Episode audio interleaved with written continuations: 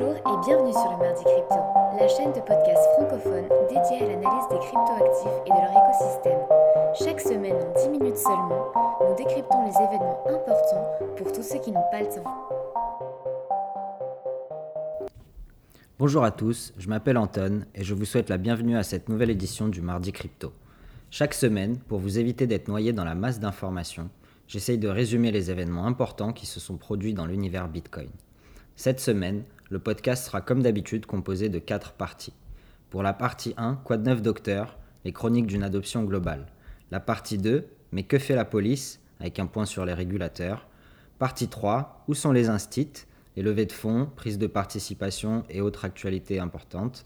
Partie 4, Est-il trop tard pour acheter? Notre portefeuille virtuel, les analyses techniques et les données du réseau. On attaque tout de suite avec la partie 1, Quoi de neuf docteur? J'ai sélectionné deux actualités importantes pour nous cette semaine. La première concerne euh, Marion Labour, qui est économiste senior à la Deutsche Bank, et elle compare Bitcoin et Ethereum à de l'or et de l'argent digital. Elle dit Les humains ont toujours voulu conserver leurs actifs loin de toute autorité gouvernementale. Jusqu'à récemment, l'or était cet actif principal. Je peux donc imaginer le Bitcoin comme une sorte d'or digital où les gens peuvent également stocker leurs richesses.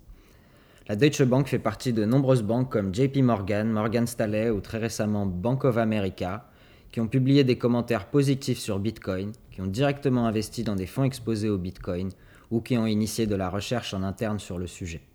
Elle a également mentionné que les plateformes proposant des smart contracts se battraient pour la place d'argent digital, notamment elle a mentionné Ethereum, Binance, Solana ou Cardano.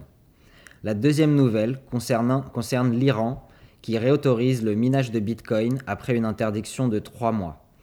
Donc suite à de nombreux problèmes sur son réseau électrique cet été, l'Iran avait interdit le minage de Bitcoin car il y a eu des températures qui atteignaient les 49 degrés Celsius. Les températures étant revenues à la normale et le président ayant changé cet été, l'Iran réautorise maintenant le minage de Bitcoin.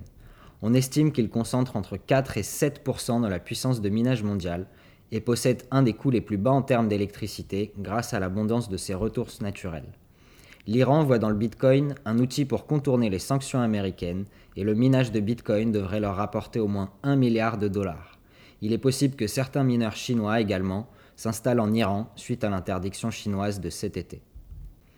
Place à la partie 2 maintenant, mais que fait la police et un point sur la régulation. La première nouvelle importante, la CFTC seconde agence de régulation des marchés financiers américains avec la SEC, a imposé une amende de 1,5 million de dollars à Kraken. L'échange américain a été sanctionné pour avoir omis de s'être enregistré comme fournisseur de dérivés futures et de trading sur marge. La CFTC elle-même mentionne que la régulation sur le sujet devrait évoluer car les règles ne sont pas claires pour les échanges de crypto-monnaies. Kraken travaille avec les régulateurs depuis cet été ils ont déjà interdit certaines transactions pour leurs utilisateurs et mènent un dialogue régulier avec ces mêmes régulateurs. Rappelons que le mois dernier, la SEC a menacé de poursuivre Coinbase, un autre échange américain, en justice suite à leur annonce de proposer des services de prêt contre crypto, ou ce qu'on appelle crypto lending. Malgré les efforts de lobbying de la communauté crypto, on voit qu'il est encore tôt pour renverser la balance des forces aux États-Unis, en tout cas afin de voir une vraie régulation claire émerger dans ce secteur. La Fed également a mentionné qu'elle n'a pas l'intention de bannir la crypto-monnaie. Donc suite aux annonces du président de la SEC Gary Gensler la semaine dernière, le président de la Réserve fédérale américaine Jerome Powell a annoncé lui aussi qu'il ne planifiait pas d'interdire les crypto-monnaies aux États-Unis. Janet Yellen, la nouvelle secrétaire au Trésor et ancienne présidente de la Fed, a également été questionnée sur le traitement fiscal des crypto-monnaies et elle a mentionné que le fisc américain, l'IRS, était en train de mettre au point une régulation détaillée qui répondrait à cette question. Combien de temps ça prendra On ne le sait pas encore. Et enfin, Gary Gensler, le président de la SEC, a réitéré son support pour un Bitcoin ETF aux États-Unis. À la dernière conférence du Financial Times, Gary Gensler a annoncé que l'agence était en train d'analyser différentes propositions d'émission d'ETF aux États-Unis. Pour ceux qui sont dans la crypto depuis un petit moment, cette discussion remonte déjà à fin 2017 et depuis, aucun ETF n'a encore été validé par la SEC malgré les nombreuses demandes qui ont été faites.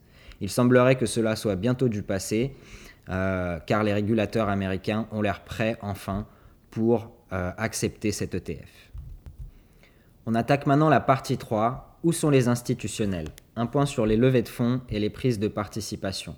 Après une semaine record la semaine dernière avec plus de 1 milliard de dollars de levées de fonds, les totales de levées de fonds cette semaine s'élèvent à 167 millions de dollars. Les secteurs d'activité ayant le plus levé sont les services financiers, la finance décentralisée ou DeFi et les NFT. Avec 40 millions levés, Kobo, une société de gestion d'actifs basée à Singapour, est la numéro 1 du classement cette semaine. Leurs fonds seront utilisés pour développer les activités de portefeuille, trading et staking, ainsi que pour obtenir les licences permettant d'opérer de manière régulée. Pour les numéros 2 et 3, 35 millions de dollars pour Zero Hash, une société américaine qui fournit l'infrastructure de trading pour les échanges, et 23 millions d'euros pour Forta, une société spécialisée dans la sécurisation de smart contracts. Ça, c'est le tout pour les levées de fonds. Dans les autres faits notables, euh, en ce qui concerne les institutionnels, un fonds crypto a été approuvé en Suisse. Donc la FINMA, autorité de régulation des marchés suisses, a approuvé le lancement du premier fonds d'investissement en cryptoactifs. Le fonds investira en crypto-monnaies et en actifs digitaux. Il a été lancé par Crypto Finance AG et sera géré par la firme PVB Bernet. Les fonds seront conservés auprès de Seba Bank. Le fonds répliquera la performance du Crypto Market Index 10, géré par l'échange SIX, et seuls pour l'instant des investisseurs qualifiés seront autorisés à investir dans le fonds pour le moment. Également le 28 septembre, la Caisse des dépôts et consignations est devenue la première institution publique à obtenir son enregistrement à l'AMF en tant que prestataire de services en actifs numériques ou PSAN.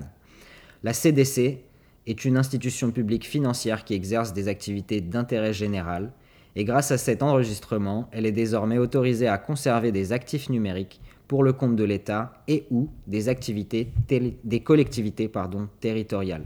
Une grande nouvelle donc qui nous montre un petit peu en sous-marin que les institutionnels et l'État sont en train d'autoriser ce genre euh, d'opération.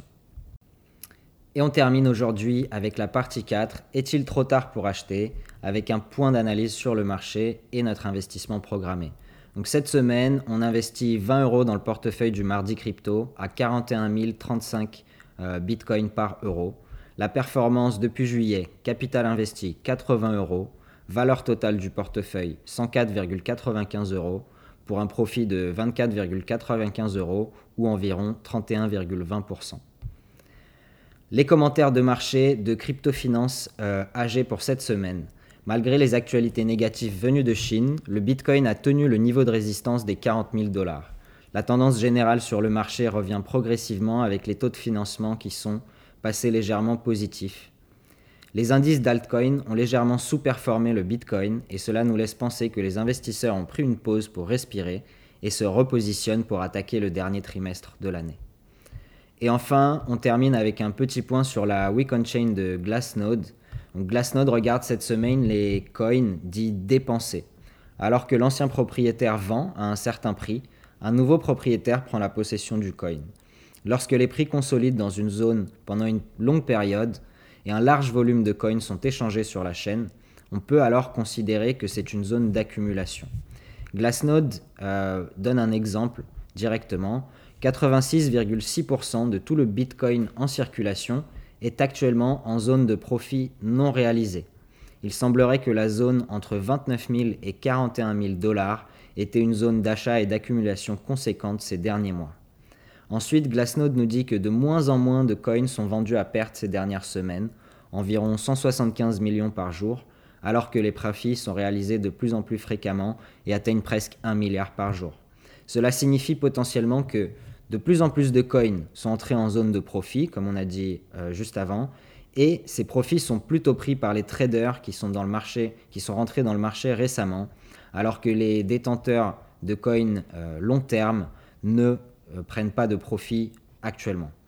On peut aussi estimer environ 1,75 milliard de demandes additionnelles par jour, et les transactions de plus de 10 millions de dollars sont celles qui sont les plus fréquentes, ce qui nous indique une présence d'acteurs importants ou de gros acteurs dans le marché.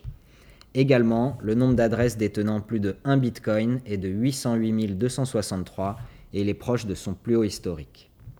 Voilà, c'est tout pour cette semaine. J'espère que ces actualités et ces analyses auront été intéressantes pour vous. N'oubliez pas de vous abonner à notre Twitter, à notre chaîne YouTube et Spotify le mardi crypto et retrouvez l'intégralité du transcript du podcast sur notre médium.